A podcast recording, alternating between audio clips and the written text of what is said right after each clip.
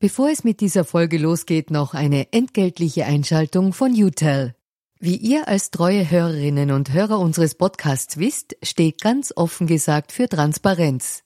Transparenz, Fairness und Ehrlichkeit sind auch für unseren Werbepartner UTEL sehr wichtig. UTEL bietet Cloud-Telefonie und Rufnummern für Unternehmen und lebt das Wort Fairness wirklich. UTEL will nämlich ihre Kundinnen und Kunden durch Service binden und nicht durch Verträge, also sozusagen der Good Guy unter den Kommunikationsdienstleistern. Weitere Infos findet ihr im Internet. Ihr müsst bei der Suche nur den Namen richtig schreiben. Y, zweimal U, hartes T, dann E und L. UTEL eben. Und warum zwei U im Namen? Ganz offen gesagt, das wissen wir auch nicht. Das fragt am besten ein Teammitglied, weil UTEL beantwortet jede Kundenanfrage. Versprochen. Und jetzt zurück zu ganz offen gesagt. Ohne eine Überlegung in die Richtung, was ist eine adäquate Nachkriegsordnung, wird auch die militärische Lösung im Augenblick gar nicht herbeiführbar sein.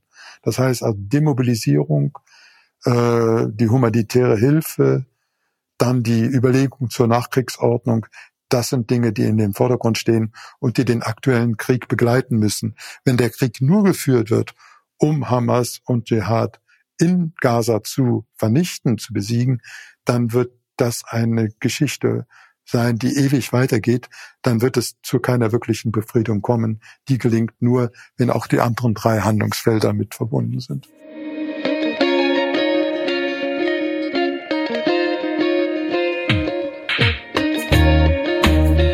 Herzlich willkommen bei Ganz offen gesagt. Mein Name ist Solmaz Korsan und mein heutiger Gast ist der Islamwissenschaftler und Nahostexperte Reinhard Schulze. Mit ihm spreche ich über den Terrorangriff in Israel, die politische Geschichte der Hamas, die Möglichkeit eines Flächenbrands in der Region, potenzielle Exit-Szenarien und wie sehr Russlands Angriff auf die Ukraine andere Staaten dazu animiert hat, Krieg als erstes Mittel der Wahl in der Politik zu erachten.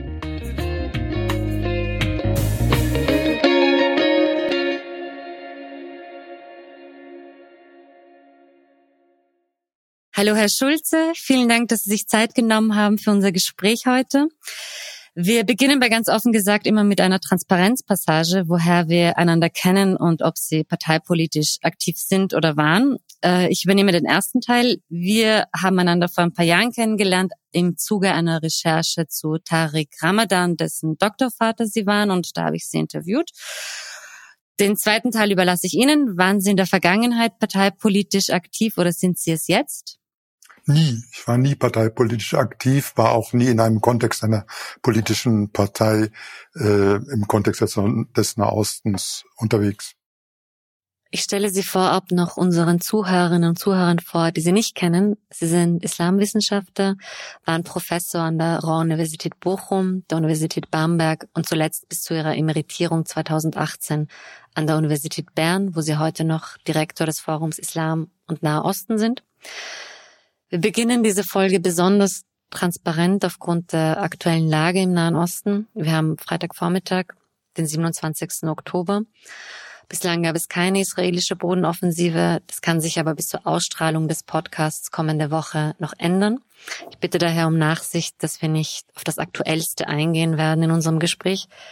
Dafür gibt es mehr Hintergrund und Kontext. Der Terrorangriff der Hamas auf Israel ist jetzt knapp einen Monat her. Israel hat mit Luftangriffen auf den Gazastreifen reagiert. Auf israelischer Seite sind nach dem Terrorangriff 1400 Personen getötet worden. Auf palästinensischer Seite, nach Angaben der Hamas, die nicht verifiziert werden können, bis zum heutigen Tag sind 7000 Menschen getötet worden. Es sind etwa 230 israelische Geiseln noch in der Gewalt der Hamas. Man befürchtet, dass sich der aktuelle Krieg zu einem Flächenbrand in der Region entzünden könnte und auch weit über die Region hinaus. In Europa beispielsweise wurden bereits in den vergangenen Wochen jüdische Einrichtungen beschmiert und auch angegriffen. Es gab Anschläge in Belgien und in Frankreich. Äh, in einigen Ländern wurde die Terrorwarnstufe erhöht und Musliminnen und Muslime weltweit stehen unter Generalverdacht, Terror zu befürworten. Das ist jetzt ein sehr kurzer Abriss der vergangenen Wochen. Und ich würde gern mit Ihnen mal mit dem 7. Oktober anfangen, ganz chronologisch. Und zwar möchte ich gerne diesen Tag aus einer politischen und weniger aus einer militärischen Perspektive analysieren. Wie erwartbar war es, dass die Hamas auf diese Art und Weise Israel zu diesem Zeitpunkt, Zeitpunkt eine Kriegserklärung macht? Also ich denke, dass die wenigsten dies wirklich erwartet haben und auch die wenigsten über Informationen verfügten, die darauf hindeuteten, dass Hamas tatsächlich zu so etwas wie einem offensiven militärischen Vorgehen gegen israelische Zivilbevölkerung, aber auch gegen israelische Sicherheitskräfte in der Lage gewesen war.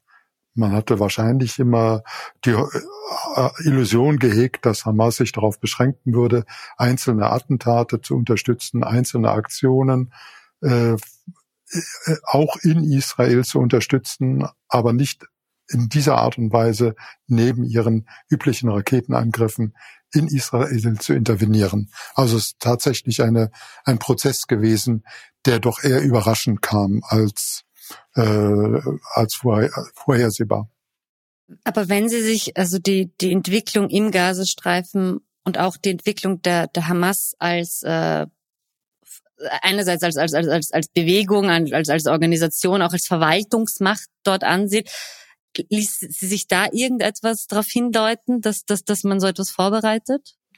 Also rückblickend würde man sagen, ja, man hätte ein, einige Aspekte schon vorher identifizieren können. Man hätte sehen können, dass Hamas in den letzten fünf, sechs Jahren sich zunehmend militarisiert hat und den militärischen Flügel gestärkt hat und dafür auch die von ihr übernommene Zivilverwaltung reduziert hat, also eine Art von interne Machtverschiebung innerhalb von Hamas durchaus beobachtbar war, dass auch die Annäherung an Iran sehr viel stärker war, die Kooperation auch mit Hezbollah im Libanon deutlicher wurde, dass auch die Waffenströme, die auch der Waffenschmuggel aus teilweise aus Ländern wie Sudan sehr viel stärker doch in den Vordergrund gerückt sind.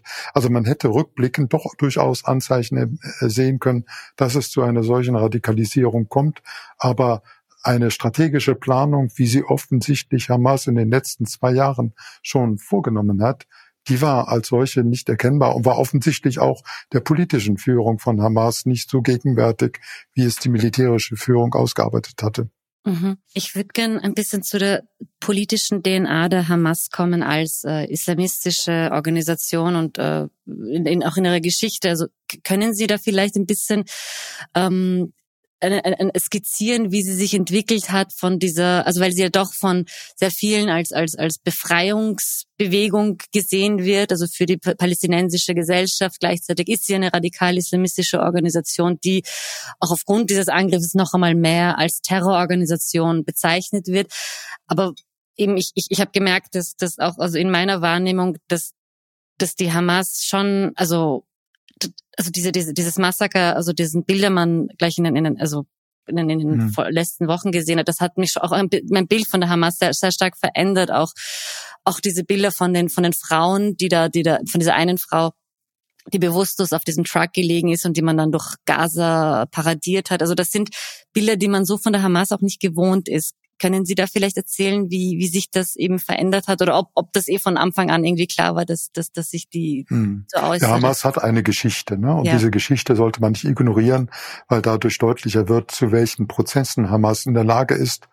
Wenn wir uns heute die Gewalt anschauen, die von Hamas ausgeht, so können wir das eigentlich nur aus so einer historischen Entwicklung von Hamas heraus begreifen wieso Hamas zu diesem Punkt gekommen ist, zu dem, an dem Hamas heute steht. Rückblickend sollte man sich nochmal vergegenwärtigen, Hamas hat im Namen den Begriff Widerstand, nicht den Begriff Befreiung.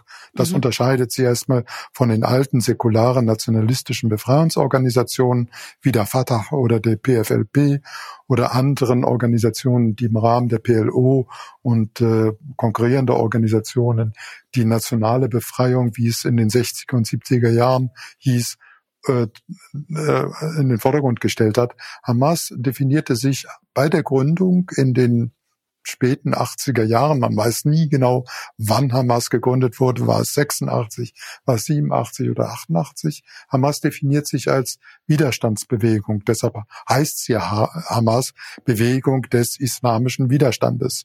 Und Widerstand ist in der Semantik auch der islamischen Organisationen der 80er Jahre ein eigenständiger Begriff gewesen. Der wird dann später in der iranischen Propaganda eine ganz große Rolle spielen. Ähm, und mit diesem Ausdruck Widerstand wird so etwas wie eine eigene Politik auch ausgestaltet. Hamas wurde in den 80er Jahren gegründet als eine militante Organisation, das heißt eine Organisation, der sie sehr viel stärker den militärischen Aspekt in den Vordergrund rückte, und zwar im Kontext der entstehenden ersten Intifada, wo die Bevölkerung nicht nur in Gaza, sondern vor allen Dingen auf der Westbank den zivilen Aspekt des Widerstandes gegen die israelische Besatzung in den Vordergrund gestellt hatte. Mhm. Damals war die Zivilgesellschaft sozusagen der primäre Akteur und Hamas versuchte so etwas wie ein militantes Profil dagegen zu setzen und baute da auf Traditionen auf, die aus der Muslimbruderschaft heraus stammten in der also auch äh, so eine Art von islamischer Diskurs als eine legitimer Diskurs der nationalen, äh, des nationalen Widerstandes aufgebaut wurde. Und das war sozusagen der Kern von Hamas, sich als militante Widerstandsorganisation zu porträtieren, die nicht den politischen Befreiungsakt, wie es von Fatah oder PLO in den Vordergrund gerückt hatte, äh, fokussierte. Und dadurch gewann Hamas ein eigenständiges Profil, machte sie zu einer militanten Organisation des, und das möchte ich betonen, nicht des Islamismus, das ist ein völlig fehlgeleiteter Begriff, sondern eines islamischen Nationalismus. Das heißt, der Islam dient in erster Linie dazu, den nationalistischen Gehalt der politischen Programme zu konfigurieren und teilweise sogar den Islam selbst zu einem Gegenstand nationalistischer Propaganda zu machen. Und das hat sich in den letzten Jahren immer weiter radikalisiert, vor allen Dingen erstmal durch die Annäherung an den Iran, dann auch durch eine sehr viel stärkere totalitäre Ordnung, die Hamas in der Westbank, äh, pardon, im Gazastreifen selbst aufgebaut hat. Und dadurch hat sich eine Art von Radikalisierung auch der Vorstellung von dem, was Nationalismus sei, ergeben, die dahin geführt hat, dass der Islam letztendlich nur noch zu einer zu einem Handlungsraum einer ultranationalistischen Ideologie wurde. Und das ist sicherlich der Grund, weshalb wir heute eine solche radikale Gewalt erleben, eine Gewalt, die wir auch in anderen Kontexten kennen, wo solche ultranationalistischen Rechtfertigungen aufgebaut werden. Hm, vieles von dem, was wir jetzt in, äh, in Israel haben sehen müssen, ähnelt dem, was russische Truppen in Butscha durchgeführt haben, ähnelt in manchen in mancherlei Hinsicht auch der russischen, äh, dem russischen militärischen Vorgehen in Tschetschenien, so dass da doch so etwas wie ein Gefüge entstanden ist von Vorstellungen von ultranationalistischer Gewalt, die sich dann das islamische Feld angeeignet hat. Aber sozusagen als eine Art von islamistische Propaganda oder eine radikale islamistische Propaganda sollte man das doch tunlichst nicht interpretieren. Also das bedeutet, dass diese nationalistische Komponente bedeutet, dass sich das dass sich auch der, der Handlungsspielraum der Hamas sich ausschließlich auf Israel-Palästina beschränken wird? Oder hat man, also man hat nicht diese Vorstellung von einem, also wie andere ist, Bewegungen, die man, die man in, diese, in, diese, in diesem Spektrum dieser Tage auch definiert, die von einem eben das von vom IS kannte man das als das Kalifat, aber dass man quasi so größenwahnsinnige Expansionswünsche hat. Ja, das also, Hamas ist eine nationalistische, auf Palästina bezogene Ideologie. Das ist eine mhm. wirklich auch radikal auf das Land bezogene Ideologie. Ursprünglich hatte Hamas noch im Programm gehabt, diese Ideologie stellvertretend für die gesamte islamische Welt durchsetzen zu können in Palästina, mhm. so dass da sozusagen der Raum, in dem sich das Ganze vollzog, dann immer die islamische Welt war. Das war dann auch im alten Programm der Hamas noch drin, wo dann gesagt wurde, Palästina müsse zu einer Art von äh, islamischem Stiftungsland werden, mhm. das für die gesamte islamische Welt zu gelten habe. Ähm, das ist ein besonderer Auftrag quasi, der mit Palästina verbunden gewesen ist. Ein heilsgeschichtlicher Auftrag, der dann immer wieder auch mit Hamas dann äh, äh, verbunden wird. Das hat sich aber dann doch in den letzten Zeiten deutlicher verschoben, sehr viel stärker hin zu einer wirklich nationalistischen Ausrichtung, während die alte Vorstellung, dass äh, politische Handeln um Palästina herum stellvertretend für die gesamte islamische Welt zu gelten habe, dass so etwas wie ein Kalifat damit verbunden sei. Das wird ja von der Islamischen Befreiungspartei noch vertreten, also einer sektierischen Gruppe, die in Europa heute aktiv ist. Vielleicht kommen wir später nochmal darauf zu sprechen, mhm. wenn wir uns die europäischen Reaktionen darauf anschauen. Ähm, da haben wir dann eine ganz andere Vorstellung von dem, wozu eigentlich dieser äh, Nationalismus äh, dient, wohin er aus, auf was er ausgerichtet ist. Aber bei Hamas handelt es sich explizit um eine islamisch-nationalistische, auf Palästina bezogene Ideologie. Und hat sich das in gewisser Form auch nationalisiert aufgrund ihrer Rolle als, äh, blöd gesagt, Verwaltungsorgan im, im Gazastreifen? War schon vorher, also bevor Hamas die, mhm. die Macht in Gaza übernehmen konnte, war schon bei Hamas diese Idee, dass äh, die Leerstelle des Nationalismus religiös gefüllt wird durch den Islam und der mhm. Islam die beste Form sei, diesen Nationalismus einen Sinn zu geben. Mhm. Die alten befreiungsideologischen Perspektiven, die säkularen Perspektiven des Nationalismus, die Fatah vertreten hat, sind dann letztendlich schon 1982 am Brockeln gewesen. Mit dem Auszug von Fatah aus Beirut war letztendlich sozusagen das, äh, das ganze Konzept des alten Nationalismus, des befreiungsideologischen, befreiungssozialistischen äh, Feldes dann verschwunden, auch aus der aus der ganzen öffentlichen Debatte in Palästina selbst. Und in diese Leerstelle ist dann die islamische Diskussion eingetreten, ist die Islamisierung des Nationalismus eingetreten. Und das war, davon profitierte maßgeblich Hamas, beziehungsweise Hamas war auch ein Akteur dieser Islamisierung des Nationalismus mhm. in Palästina. Einerseits würde mich das ähm, etwas beruhigen, wenn es auf dieser nationalistischen Ebene bleibt, weil es auch der, der Gefahr des Flächenbrands ein bisschen äh, versucht, äh, also vorweg zu, zu nehmen, also dass man, dass man, weil man ausschließlich auf dieses Gebiet sich sich konzentriert und nicht quasi über Palästina, Israel hinaus hinaus äh, auf den Nahen Osten generell schielt.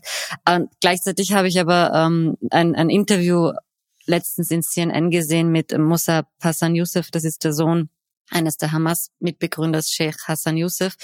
Der wird auch der grüne Prinz genannt. Es gab eine Dokumentation über ihn. Er, ist, er hat sich losgesagt von der Hamas und seiner Familie, hat mit dem israelischen Geheimdienst gearbeitet und lebt jetzt in den USA im, im Untergrund und meinte eben, dass das, dass, dass eben die, die Hamas definitiv diesen Anspruch stellt, quasi eine, eine, eine also sich über über über ähm, Israel Palästina zu zu auszubreiten und äh, ich ja also dass dass man sich mehr oder weniger schon auch als Speerspitze einer neuen islamischen Welt sieht und ähm, ein bisschen spielt für mich rein in, die, in diese in diese Erklärung, dass die Personen, die verantwortlich waren für diesen Terrorangriff, und die natürlich im, im Hinterkopf hatten, dass das eine, eine Kriegserklärung an Israel ist, natürlich auch ein Interesse daran haben, dass die gesamte äh, dass die gesamte Welt, die sich solidarisch mit der palästinensischen Gesellschaft zeigt, sich durch diese, durch diese, auch die Gegenangriffe Israels und diese Selbstverteidigungsakte mobilisiert werden. Also, dass es durchaus dieses Interesse einer Expansion oder eines, eines eben Flächenbrands gibt. Ja, wir kennen ja die Diskussion äh, in ähnlicher Art Anfang der sagen wir, in den, in den späten 10er, frühen 20er Jahren des 19. Jahrhunderts, des 20. Jahrhunderts mit der Gründung der UdSSR, wo die Frage war, soll die Revolution im Land stattfinden oder ist es eine Weltrevolution? Mhm. Und äh, diese Debatten, die damals stattgefunden haben, haben Lenin dazu geführt, zu sagen, wir brauchen zunächst erstmal eine Revolution in einem Staat, in unserem Staat, in Russland selbst. Mhm. Und diese Ausrichtung, sozusagen die Nationalisierung einer, einer, einer, einer, einer Perspektive, die damals mit der Weltrevolution verbunden war, spiegelt sich heute nochmal in der Haltung von Hamas. Hamas sind sozusagen die Bolschewiki. Das heißt, das sind diejenigen, die sagen, dass die Islam, dass der Nationalismus, der islamische Nationalismus auf das Terrain von Palästina bezogen ist und durch Palästina repräsentiert wird. Und das bedeutet die Kontrolle des gesamten Landes Palästina inklusive natürlich dessen, was heute als Israel äh, äh, gilt. Und dies hat dann dazu geführt, dass so eine Art von Beschränkung des Nationalismus auf diesen Raum passierte. Hingegen gab es weiterhin noch solche so sozusagen islamische Trotzkisten in Anführungsstriche, also Leute, die weiter die Vorstellung einer islamischen Weltrevolution in Anführungsstriche repräsentierten. Das ist vor allen Dingen eben die Islamische Befreiungspartei gewesen, die versuchte zu sagen, nein, der Islam selbst ist Gegenstand der Nation. Wenn es eine Nation gibt, dann ist es der Islam. Mhm. Und der Nationalismus müsse sich deshalb auf den Islam selbst beziehen und auf die Muslime und nicht auf partikulare Teilstaaten wie Palästina, Irak, Syrien, Ägypten oder andere Länder. Und diese Perspektive auf eine Art von islamischer Weltordnung oder Weltrevolution mit, verbunden mit der Idee des Kalifats zeichnet eben die Befreiungspartei auf, während Hamas im Gegensatz dazu die Perspektive der Muslimbrüder vertrat, zu sagen, Revolution in Anführungsstriche in einem Land, das heißt Widerstand in einem Land, so wie es auch in der leninistischen Tradition im Vordergrund stand. Mhm. Deshalb sagt man ja oft auch, Hamas ist eigentlich eine im Kern leninistische Partei. Mhm. Auch das haben Sie in einem Artikel auch äh, beschrieben, auch, auch, auch wie sie wie sie geordnet ist, auch als als Partei oder als Bewegung. Ja, genau. Sie ist von der Struktur her, also angefangen mit ihrem Politbüro, mit ihrem Exekutivkomitee, mit all den Unterorganisationen, mit den Geltungsräumen, die mit der Partei verbunden sind, mit dem Anspruch der Führung der Partei über die politische Ordnung. All das erinnert sehr, sehr stark an leninistische Organisationsmodelle. Und das wird auch allgemein so anerkannt, dass gesagt wird, ja, Hamas orientiert sich eben an diesem leninistischen äh, Politikmodell und das bedeutet da auch, dass das Handlungsfeld von Hamas sehr viel stärker auf Palästina bezogen ist und nicht auf die gesamte islamische Welt. Mhm. Ich komme nochmal zurück zu dem Aspekt, den ich äh, äh, bei der ersten Frage angesprochen hatte. Dieses Bild von dieser, dieser Frau, ich glaube, das habe ich Ihnen auch bei Twitter damals geschrieben, was mich so extrem, äh, also was sehr viele so extrem verstört hat, aber gerade dieses äh, Bild, dass man eben eine bewusstlose Frau äh, durch, die, durch die Straßen Gazas äh, fährt und, und auf sie spuckt. Ähm, das, das, das sind schon neue Bilder. Also das, also das sind keine, also hat die, das kennt man von der Hamas auf diese Art und Weise nicht, dass sie, dass sie diese, diese, vielleicht auch der, der, der Organisation inhärente Frauenfeindlichkeit, aber so auch auf diese Art und Weise zur Schau stellt, oder? Ja, das ist was Neues. Früher hätte man ja viel eher die Opfer zur Schau gestellt, die eigenen Opfer zur Schau gestellt. Mhm. Heute versucht sich Hamas in sozusagen mit dieser ultra äh, nationalistischen Gewalt, mit dieser besonderen Gewaltform noch äh, nach außen in Anführungsstriche zu verkaufen, um auch den Gegner zu demütigen in einer Art und Weise, wie es eigentlich in der, selbst in der Widerstandsgeschichte Palästinas bisher unmöglich war, äh, überhaupt nur daran zu denken, dass das so gemacht wird. Mhm. Und gleichzeitig also habe ich auch den Eindruck gewonnen, also wenn ich Interviews mit Hamas-Vertretern äh, zugehört habe, dass die sehr ähm, bemüht drum sind, dass sie nicht so als äh, monströs und brutal rüberkommen. Also das wird immer wieder in Interviews wird das Massaker also wird verleugnet. Man sagt, man hat keine Unschuldigen angegriffen, das waren alles Bewaffnete. Man man benutzt eine Sprache, die man eher aus Universitätsseminaren kennt, also so vom dekolonialen Kampf. Also dass man sich da schon sehr eben als Widerstandsgruppe inszeniert auch und und äh, wenig mit dem Terrorangriff und Gewalt zu tun haben möchte. Ja, sicherlich. Hamas möchte sehr, sehr gerne anknüpfen an die Traditionen, die aus den 60er, 70er Jahren heraus den antikolonialen Widerstand versuchten zu beschreiben. Und an diese Tradition möchte gerne Hamas anknüpfen, hat auch was mit der Stimmung in der Zeit zu tun, mit dem Global South, der jetzt entsteht und äh, die Vorstellung, dass es so eine Art von globalen Süden gibt, der sich dieser alten Tradition der Befreiung vom Kolonialismus bedient und daran wieder anknüpft. Dann der, sozusagen die Assoziierung mit dem großen Patron Russland, das also als Garantiemacht dieses Antikolonialismus gesehen wird. Das ist sicherlich etwas, was in dem alten oder auch bei vielen auch noch, auch bei den politischen Akteuren von Hamas vorherrschenden Bild äh, inhärent ist. Aber wenn man sich dann die Akteure vor Ort anschaut oder auch die Ideologie, die heute propagandistisch vertreten wird, genauer anschaut, so wird man sehen, das ist sozusagen das, die eine Klaviatur, die bespielt wird, die andere Klaviatur, die vor Ort in den Auseinandersetzungen äh, bespielt wird, ist eine völlig andere. Mhm. Und denken Sie, dass gerade also diese, diese dekoloniale Klaviatur, die von der Hamas gespielt wird, auch auf, im Westen auf fruchtbaren Boden fällt? Ich denke, das steht so im Vordergrund, dass die andere Ebene, die äh, faktisch auf sozusagen in den Gebieten von Israel bespielt wurde, die faktische Gewalt wirklich vollkommen ausgeblendet wird. Und das ist ja das Erschreckende, ne? dass also diese physische Gewalt, die möglich wurde, die auch in Hamas möglich wurde und die dann am 7. Oktober zutage trat, dass sie so verdrängt wird zugunsten einer Vorstellung einer hm, einer, einer antikolonialen Befreiungsideologie und Befreiungsbewegung, die nicht mehr in der Lage ist, sich damit auseinanderzusetzen, mit dem, was da wirklich passiert ist. Und dieses Erblinden und dieses Wegschauen in bezüglich auf diesen rosaroten Elefanten, der eigentlich im Raum steht, ist eigentlich das Erschreckende an der Sache. Mhm. Also dass es ihnen gelungen ist im Prinzip. Das ist ihnen leider gelungen und das ist natürlich auch eine gewisse vorherrschende, äh, das ist auch ein Anknüpfen eben an diese alten Muster und alten Bilder der 60er, 70er Jahre, fast eine nostalgische Rückerinnerung an den Befreiungsnationalismus der 60er und 70er Jahre, an die Zeiten des Schwarzen Septembers, an die Zeiten auch ähm, mit PFLP und anderen sozusagen befreiungssozialistischen Traditionen das ist etwas, was das Ganze jetzt so überlagert, dass eigentlich eine ehrliche Auseinandersetzung mit den Katastrophen, mit der katastrophalen Verfasstheit einer solchen nationalistischen Ideologie, wie sie von Hamas vertreten wird, gar nicht stattfindet.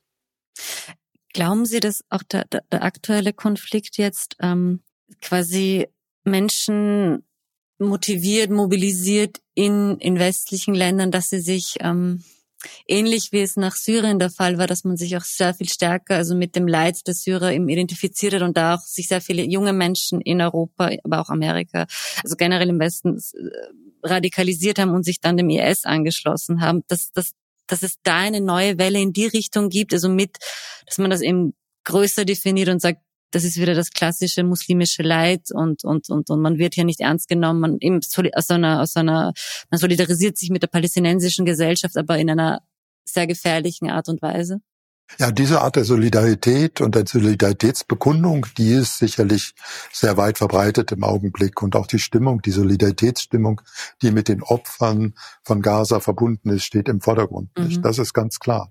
Was aber nicht bedeutet, dass daraus automatisch so etwas wie eine neue Form religiöser Gewalt entsteht, dass also mhm. dann das so eine Art von Terrorismus verbunden ist, der sich dann auch in den westlichen Ländern verbreitet. Dazu braucht es mehr, dazu braucht es eine Einnistung dieser ganzen Vorstellungen in prekäre soziale Milieus, in prekäre soziale Räume, aus denen heraus dann auch dieser terroristische Aspekt geboren wird, der eng verbunden ist mit einer völligen Neudeutung auch religiöser Welten. Soweit sind wir noch nicht. Das mhm. bedeutet nicht, dass diese Mobilisation in diesen prekären Räumen nicht stattfinden könnte, aber im Augenblick gibt es noch keine Anzeichen, dass das passieren wird. Stattdessen haben wir eben eine Form von Mobilisation, die eher auf der Straße in Form von verbaler Gewalt, in Form von propagandistischer Gewalt erfolgt und eine Auseinandersetzungsebene sucht, die eher anschlussfähig ist an auch rechtsradikale oder rechtsnationalistische Kreise. Mhm. Ich würde gerne ein bisschen zur, zur Geopolitik kommen. Ähm, also Sie haben schon den Iran angesprochen, der irgendwie als erster, also als Strippenzieher der gesamten Geschichte gesehen wird, wobei gleich äh, Ali Khamenei, der Revolutionsführer, gleich zwei Tage nach dem Terrorangriff gemeint hat, also hat zwar der Hamas gratuliert, aber gesagt, wir haben nichts damit zu tun. Ähm, welche, welche, welches Ziel verfolgt der Iran hier? Also der Iran hat sicherlich übergeordnete politische Ziele, die sich nicht deckungsgleich äh, entfaltet haben, wie die Ziele, die Hamas hat.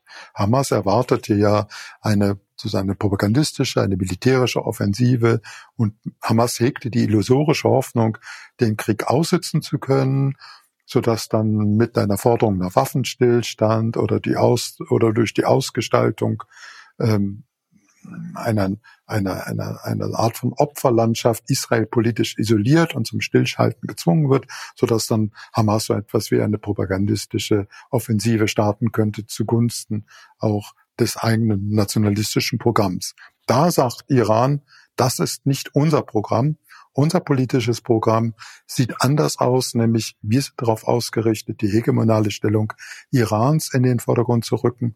Und sofern Hamas mit seinen Aktionen diesem hegemonalen Aspekt der iranischen Politik dient, ist es okay, aber wenn es dem widerspricht, wird Hamas fallen gelassen. Das mhm. haben wir auch in ähnlicher Weise schon in anderen Kontexten erlebt im Irak. Und es könnte durchaus sein, dass jetzt Hamas mit seiner illusorischen Hoffnung, den Krieg aussitzen zu können, genauso die Rechnung ohne den Wirt macht. Iran und seine Proxys haben doch ganz andere Interessen, etwa die Stabilisierung von Hezbollah im Libanon steht im Vordergrund oder die Stabilisierung des Husi-Regimes im Jemen steht im Vordergrund und nicht sozusagen das Hineinziehen in eine Auseinandersetzung, die Hamas vom Zaun gebrochen hat. Insofern ist es am Augenblick wahrscheinlich nicht sehr wahrscheinlich, dass es zu einem großen Flächenbrand kommt, es sei denn, man weiß das nie, dass sich dann doch Iran zum Eingreifen gezwungen sieht, weil es letztendlich so provoziert sieht und auch die eigenen politische Agenda so im Vordergrund sieht, dass es sie mit den Auseinandersetzungen um Hamas verknüpft und verbindet. Es hängt doch natürlich auch von der Reaktion Israels ab, also wie stark man da jetzt, also ob es diese, wie stark, also ob es diese Bodenoffensive überhaupt gibt, wie stark man, wie stark die sein wird. Also Ah, Israel, der Israel muss auch balancieren, also wie, wie, mhm. wie aggressiv man da vorgeht aufgrund der Reaktionen. Also das, also die, weil, weil die gesamte arabische Welt äh, damit, damit irgendwie, also vor allem die Bevölkerungen, wenn, wenn nicht die Regierungen aufgebracht werden sein. Ja, ich glaube aber trotzdem auch, die Bodenoffensive ist nicht das, der entscheidende Punkt. Also selbst wenn jetzt, und Israel hat jetzt ja schon einige Aktionen in dieser Hinsicht unternommen, also wenn es zu einer größeren Bodenoffensive kann, kommt, dürfte auch Hisbollah immer noch nicht sich gezwungen sehen, direkt zu intervenieren. Hamas hat das ja schon beklagt, hat ja schon im Grunde gesagt, die fehlende Unterstützung von Hisbollah eingeklagt und hat gefordert, also dass da doch sehr viel mehr passiert, als was im Augenblick passiert. Und ich denke, Hamas äh, wird damit rechnen müssen, dass die Proxys von Iran wie Hisbollah oder die Ansarullah, die Houthi im Jemen, eben doch ihre politische Agenda im Vordergrund stehen haben. Sie wollen sich nicht durch Hamas diktieren lassen, wie sie ihre Politik zu gestalten haben. Denn auch Hisbollah weiß, dass in dem Moment, wo ein Eingreifen zugunsten von Hamas stattfindet, Israel sicherlich nicht zögern wird, auch die äh, militärischen und politischen Einrichtungen von Hisbollah im Libanon anzugreifen. Und damit steht auch das künstliche Produkt von Hisbollah im Libanon auf dem Spiel, nämlich so etwas wie einen Quasi-Staat im Libanon zu gründen. Und ich kann mir nicht vorstellen, dass Hisbollah das Risiko eingeht, das zu zerstören oder zerstört zu bekommen, worum jetzt Hisbollah die ganze Zeit versucht hatte, äh, Politik zu machen, nämlich letztendlich die Macht im Libanon zu erobern. Mhm. Und das wird wahrscheinlich, ist das höhere Gut und das höhere Ziel und das steht im Vordergrund. Und deshalb glaube ich nicht, dass Hezbollah sich so ohne weiteres in einen Krieg hineinziehen lässt. Mhm. Es sei denn, die öffentliche Meinung wird so stark und es sei denn, die, ähm, äh, die iranische Politik fordert das letztendlich von Hezbollah ein, dass dann doch eine Parteiernahme stattfindet. Aber das ist im Augenblick eher eine Frage, ist das Glas voll, halb voll oder ist es halb leer? Mhm. Wir können das im Augenblick sehr schwer abschätzen. Ich hätte da zwei Anschlussfragen. Ähm, einerseits diese, diese, diese, diese Vorstellung, die, die viele haben von Iran und seinen Proxys, diese Beziehungen zu den einzelnen, also zu, sowohl zu den einzelnen Milizen als auch zu Hezbollah als auch zu Hamas, die sind ja unterschiedlich gestaltet. Es ist ja nicht so, dass Iran einfach Daumen rauf, Daumen runter zeigt und die, die Leute marschieren, also die Hezbollah marschiert, die Hamas marschiert. Also können Sie das vielleicht ein bisschen, also diesen Mythos ein bisschen ein bisschen aufdröseln. Also ja, das, das hat was damit zu tun mit dieser Achse des Widerstandes, die jetzt so, äh, von den Revolutionsgarden aus Iran immer stärker in den Vordergrund gestellt wird. Also eine Art von Koalition von Gleichgesinnten, die die iranische Revolution, die Idee der iranischen Revolution unterstützen ähm, und damit auch so etwas wie ein, eine Chimäre eines, äh, wie nennt man das, eines schiitischen Halbmondes äh, versuchen aufzubauen. Das ist sicherlich sehr weit übertrieben. Das entspräche auch manchen Vorstellungen von Akteuren innerhalb der Revolutionsgarden in Iran, dass es sowas gäbe. Aber faktisch sieht man doch, dass Hisbollah nicht der Untertan Irans ist. Auch die Husi sind nicht Untertan des Irans, sondern verfügen über die Möglichkeit und auch die äh, in, die Instrumente, eine eigenständige Politik zu entwickeln. Und manchmal hat man das Gefühl, gerade was die Husi im Jemen anbetrifft, dass Iran eher gezwungen ist, sich an die Politik der Husi anzuschließen als andersherum. Das heißt also, Iran zu einer Art von Exekutivmacht des Willens der Husi wird. Das mhm. hat man auch mit den Raketenangriffen gesehen, die die Husi äh, unternommen haben, also sich gegen ähm, Ölförderanlagen in Iran gerichtet haben. Da war das sicherlich für den Iran ein Schreckensmoment, denn das hätte bedeuten können, dass Iran in einen Krieg mit Saudi-Arabien hineingezogen wird. Das hat Iran verhindert. Und ich denke, in ähnlicher Weise wird auch Iran sich nicht jetzt von einer radikalisierten Politik, sei es aus dem Jemen oder aus dem Libanon hineinziehen lassen, sollte es denn dazu kommen, sondern es wird immer auch nach einem eigenen Interesse formuliert werden. Aber andererseits haben auch eben Hisbollah und die Ansarullah, also die Houthi im Jemen, eine eigene Agenda. Und man kann sie eben nicht begreifen, als wären sie so etwas wie eine, ein verlängerter Arm Irans im Nahen Osten. Genau, weil Sie haben auch gerade in den vergangenen Wochen kam es ja auch, also wurden, also die USA sagt, dass sie haben eben Raketen aus dem Jemen ab, abfangen können. Äh, es kam zu, zu, zu Angriffen auf, auf US-Stützpunkte im Irak und in Syrien. Also, also das, das von Milizen, die, die eben in Verbindung zum Iran stehen, also dass die quasi unabhängig vom Iran ihre, ihre eigene Agenda verfolgen. Ja, das hängt sicherlich auch mit der Struktur im Iran zusammen. Die Revolutionsgarten stellen ja ein eigenes politisches System innerhalb des Irans dar. Und die Revolutionsgarden sind sehr, sehr stark darauf angewiesen, dass sie externe Alliierte haben. Die Revolutionsgarden sind die, die die Beziehungen zu Hezbollah oder zu den Husi pflegen oder zu den entsprechenden äh, Parteien im Irak pflegen. Und äh, es, es hängt natürlich sehr stark davon ab, wie sich die Machtstruktur im Iran weiterentwickelt, ob Iran wirklich davon abhängig sein wird, mit den Revolutionsgarden eine Art von Internationalismus aufzubauen, der dann über die iranischen Grenzen hinausreicht und die iranischen Grenzen sehr viel weiter nach Westen verschiebt, als es im Augenblick der Fall ist. Aber gibt es tatsächlich, also dieses Expansionsinteresse ist tatsächlich da in Ihren Augen?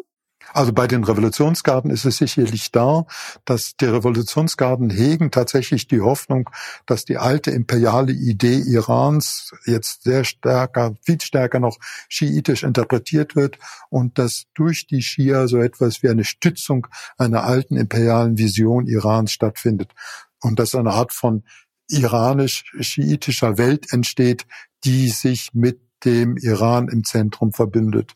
Mhm. So ähnlich wie sich die Vorstellung von Russland darauf konzentriert, dass es so etwas gibt wie Russland als Staat, als große, als Imperium, das eingebettet ist in einer russischen Welt, die noch weit über das Imperium hinausreicht, zu der dann auch Länder wie das Baltikum gehören, sogar Polen gehören, Ukraine sowieso oder auch der Kaukasus gehören. Und diese Vorstellung, dass es so etwas gäbe wie eine äh, eine, eine schiitisch-islamische Welt um den Iran herum, die den Iran als Imperium zum Kerne hat, das ist sicherlich etwas, was bei den Revolutionsgarden fast schon in Analogie zur russischen ultranationalistischen Politikvision etabliert hat. Hm. Bevor ich, also ich, ich, ich wollte noch über Russland sprechen. Also bevor ich zur gesamten Geopolitik komme, hätte ich noch eine äh, Schlussfrage zum, zum also eine sehr schwierige Schlussfrage zum, zum Gazastreifen und zum, zum Nahostkonflikt. Wo sehen Sie denn hier Exit-Szenarien? Äh, das Exit-Szenarium ist, wird im Augenblick auch diskutiert und es ist nicht nur im Rahmen auch der ähm, Waffenstillstandsdebatten im Augenblick zu verspüren. Das Exit-Szenarium ist sicherlich die Herbeiführung einer Situation, die Hamas zur Kapitulation zwingt. Mhm. Das ist quasi eine militärische Lösung. Es wird wahrscheinlich auch gar keinen anderen Weg geben, als diesen Weg, Hamas in diese Situation zu zwängen, zu sagen, wir kapitulieren, wir machen, wir hören jetzt auf.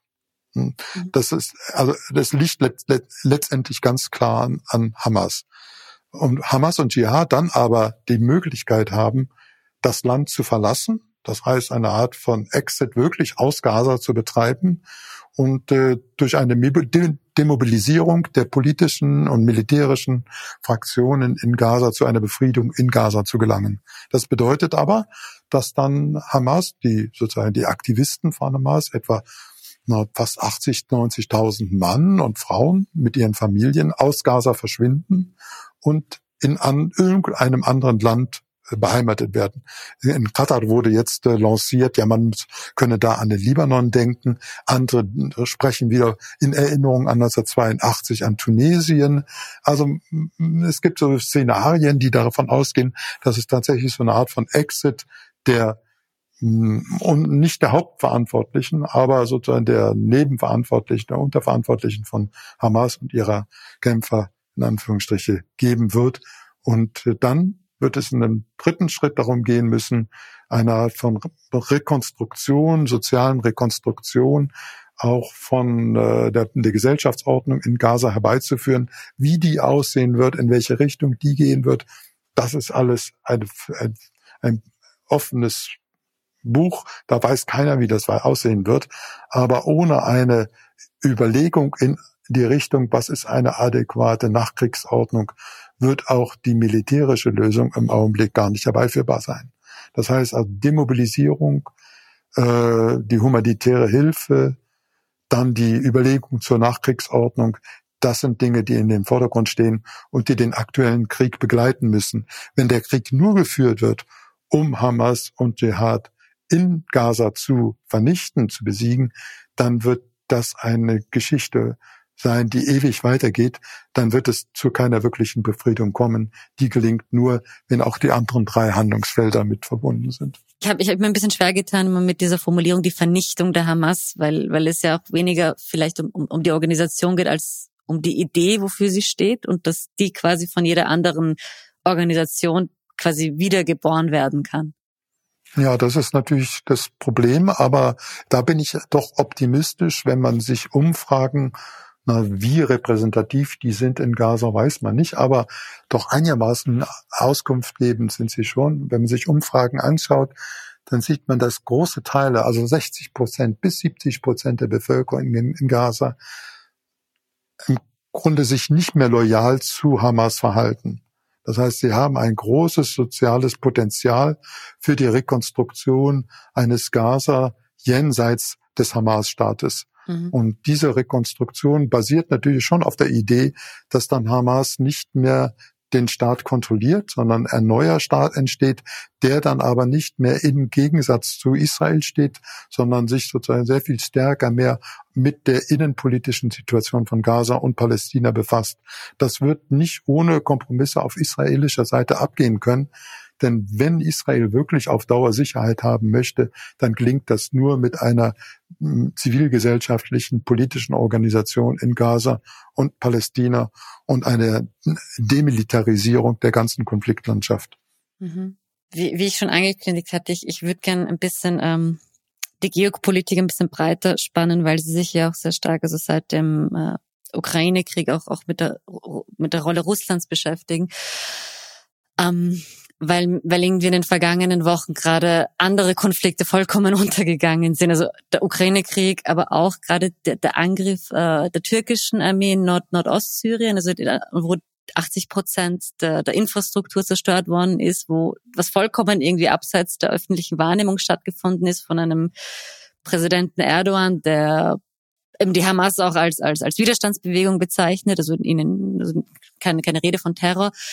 Ähm, wie, wie ist diese, diese, dieser Angriff zu bewerten, vor allem mit dem Hinblick auch darauf, dass, dass, dass wir da äh, eine, Verwaltung haben, Gruppierungen haben, die sich sehr stark, die maßgeblich dafür verantwortlich waren, den IS in die Schranken zu weisen und immer noch die, die, die Camps, in denen Familien von IS-Kämpfern leben und sich dort radikalisieren, mehr oder weniger kontrollieren und permanent Alarm schlagen und sagen, wenn diese Leute ausbrechen, haben wir einen viel radikalisierteren IS und das, das mehr oder weniger durch diese an, türkischen Angriffe mehr oder weniger äh, befeuert wird.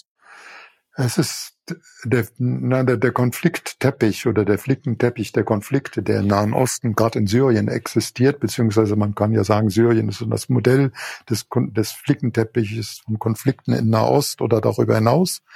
Das ist natürlich sehr, sehr schwer zu sagen, wie, da, wie sich da jetzt die ganze Situation darauf aus, auswirken wird. Aber man hat schon den Eindruck, dass durch den Krieg, nicht, nicht erst durch den Hamas-Krieg, sondern auch schon durch den Krieg in der Ukraine, die Handlungsebenen, die militärischen Handlungsebenen verschoben haben. Früher war es sehr viel schwieriger, militärische Interventionen zu betreiben, als es heute der Fall ist. Also Russland hat durch den Angriff auf Ukraine im Februar 2022 etwas losgetreten, ein, ein Möglichkeitsraum losgetreten, der Politik in den Hintergrund rückt und die militärische Option in den Vordergrund rückt. Das Militärische wird jetzt zu einer Handlungskategorie politischen Handelns und Erdogan sieht jetzt die Chance gegeben, durch eine militärische Intervention in Syrien dieser Art, wie wir es in den letzten Wochen erlebt haben, eine Machtpolitik zu entwickeln, die dann der Türkei eine singuläre ja, nationalistische Position äh, wieder zuweist. Mhm. Und daran kann man erkennen, dass mit der Militarisierung auch gleichzeitig so etwas wie eine Radikalisierung nationalistischer Ideologien äh, parallel läuft. Und wir erleben das ja eben in Russland, wir erleben das jetzt auch in der Türkei, wir erleben es auch vor dem Gaza-Krieg zum Teil in Israel, wo mhm. ja nicht wenig nationalistische Propaganda, rechtsradikale nationalistische Propaganda zu beobachten war. Und man merkt schon, dass es so eine Art von Beziehung gibt zwischen dieser sich radikalisierenden nationalistischen Haltung und der Gewalt und der, der kriegerischen Gewalt, die als Ausdruck dieses Nationalismus dann herangezogen wird.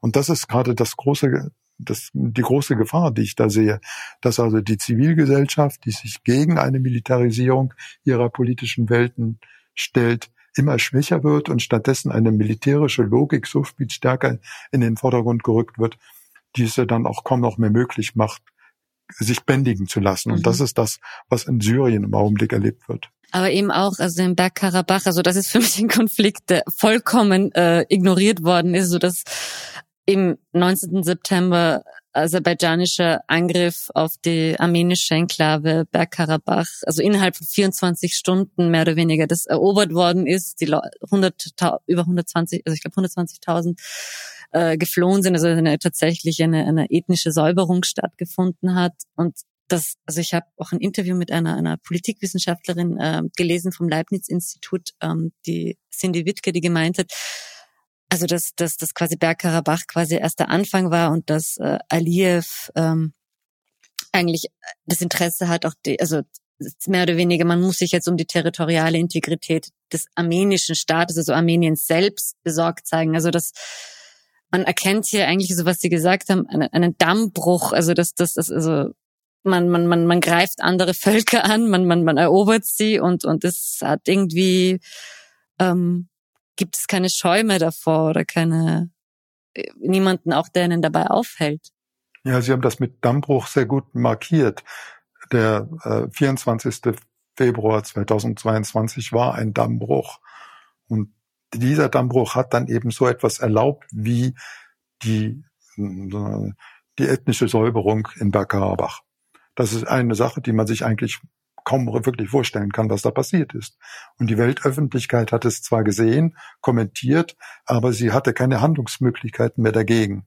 Also 150.000 Menschen werden aus ihrer Heimat mehr oder weniger über Tag, über Nacht vertrieben, ohne dass dann irgendeine Politik möglich gewesen wäre, das zu verhindern.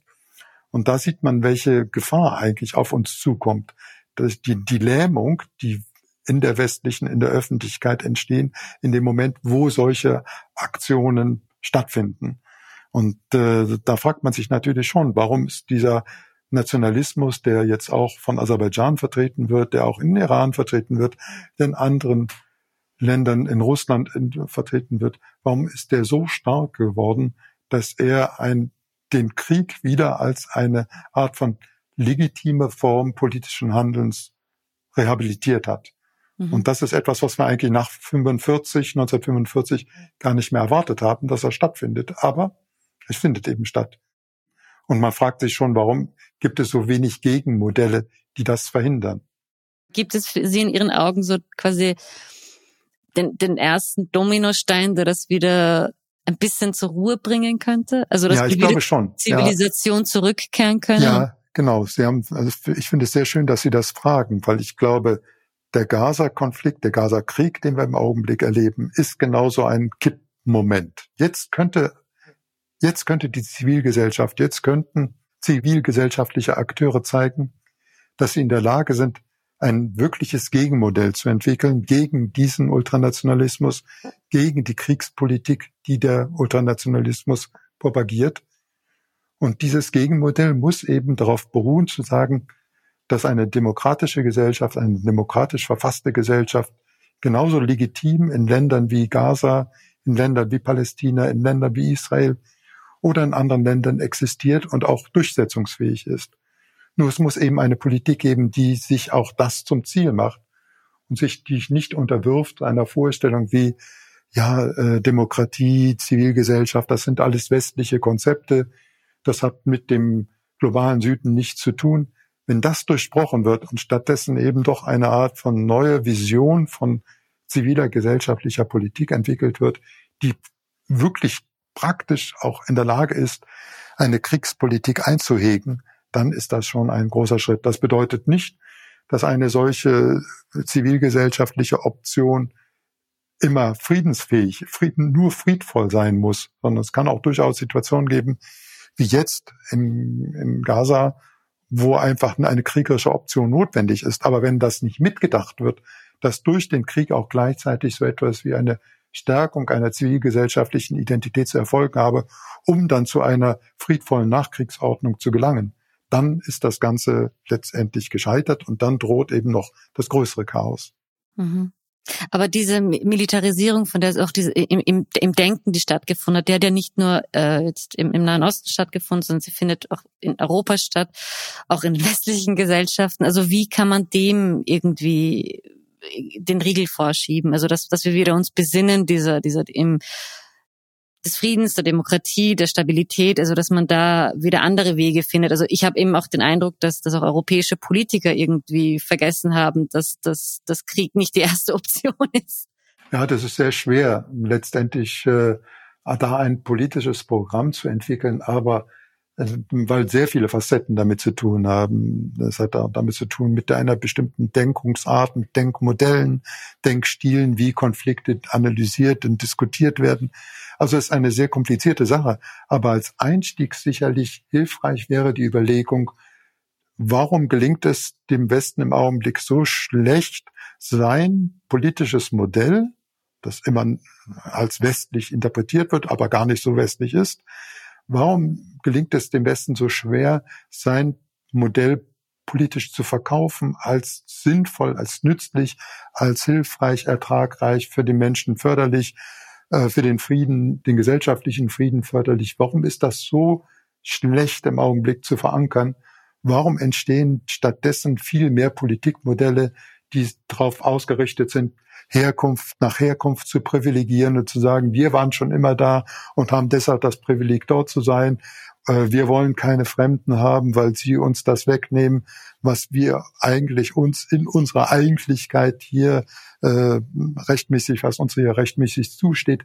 Also warum gibt es so wenig erfolgreiche Programme, die den Vorteil einer pluralen, demokratischen, inklusiven Ordnung gegenüber dem im Augenblick propagandistisch eher erfolgreich wirkenden Modell einer nationalistischen Zugehörigkeitsordnung stellt. Wie, wie ist Ihre Antwort? Ich glaube, wir, wir haben es uns auch sehr viel, sehr leicht gemacht, indem wir, indem wir über die letzten Jahrzehnte die demokratische Ordnung, in der wir leben und die uns den großen Lebensvorteil zugewiesen hat, als so selbstverständlich erachtet haben, dass wir gar nicht mehr darum gerungen haben und gar nicht mehr gesehen haben, dass es notwendig ist, jeden Tag für sie einzustehen mhm. sondern wir leben jetzt Menschen, die jeden Tag dafür einstehen, zu sagen, das ist unsere Nation, wir wollen mit unserer Nation für unser Heil kämpfen und die Nation ist unser Heil und all das, was damit verbunden ist. Ich glaube, das hat sich doch jetzt gerecht, dass wir ein bisschen eingeschlafen sind auf dieser zivilgesellschaftlichen Ebene. In den 90er Jahren gab es diese große Vision einer zivilgesellschaftlichen Neuordnung. Das wurde dann sehr schnell delegitimiert als eine Art von westliches neokoloniales Projekt. Das ist aber, glaube ich, im Augenblick doch deutlich, dass dieses Projekt der zivilgesellschaftlichen Neuordnung, die in den 90er Jahren im Anschluss an das Scheitern der großen Ideologien und der großen ideologischen Narrative äh, sich entfaltet hat, dass da ein Wiederanknüpfen notwendig ist. Und jetzt wird man sehen in Gaza, im Gaza-Krieg, ob sich da diese neue Vision auch politisch produktiv umsetzen kann, ob sie in der Lage ist, eine neue Vision zu ge gestalten. Wenn man dann noch mal schnell mal zurückschaut auf Israel, wird man sehen, dass das auch einen innenpolitischen Aspekt hat.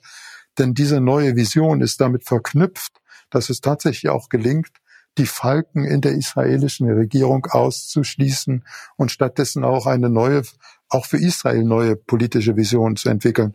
So hätten wir dann auch im kleinen Israel, im kleinen Konflikt um das kleine Gaza, denn das sind ja wirklich territorial sehr kleine Einheiten, in mhm. diesen kleinen Konflikten, in Anführungsstriche, eigentlich ein Spiegel einer großen Auseinandersetzung, die nicht nur in Israel und Gaza stattfindet, sondern auch in Europa stattfindet, auch in der westlichen Welt stattfindet, mhm. auch im Konflikt zwischen Ukraine und Russland sich abbildet.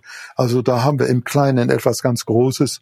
Und wenn es gelingt, in dem kleinen Gaza, in dem kleinen Israel eine Lösung zu entwickeln, in dem kleinen Palästina eine Lösung zu entwickeln, dann hätten wir vielleicht so etwas wie einen ersten Baustein für eine Lösung einer politischen Problemsituation, die weit über das nahöstliche Feld hinausreicht. Mhm.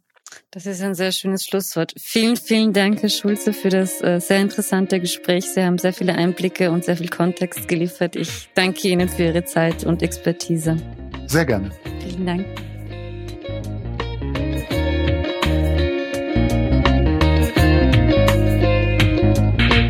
Das war's wieder mit ganz offen gesagt. Vielen Dank fürs Zuhören. Wenn euch die Folge gefallen hat, bewertet uns doch mit fünf Sternen auf euren Podcast-Apps. Merci und auf bald.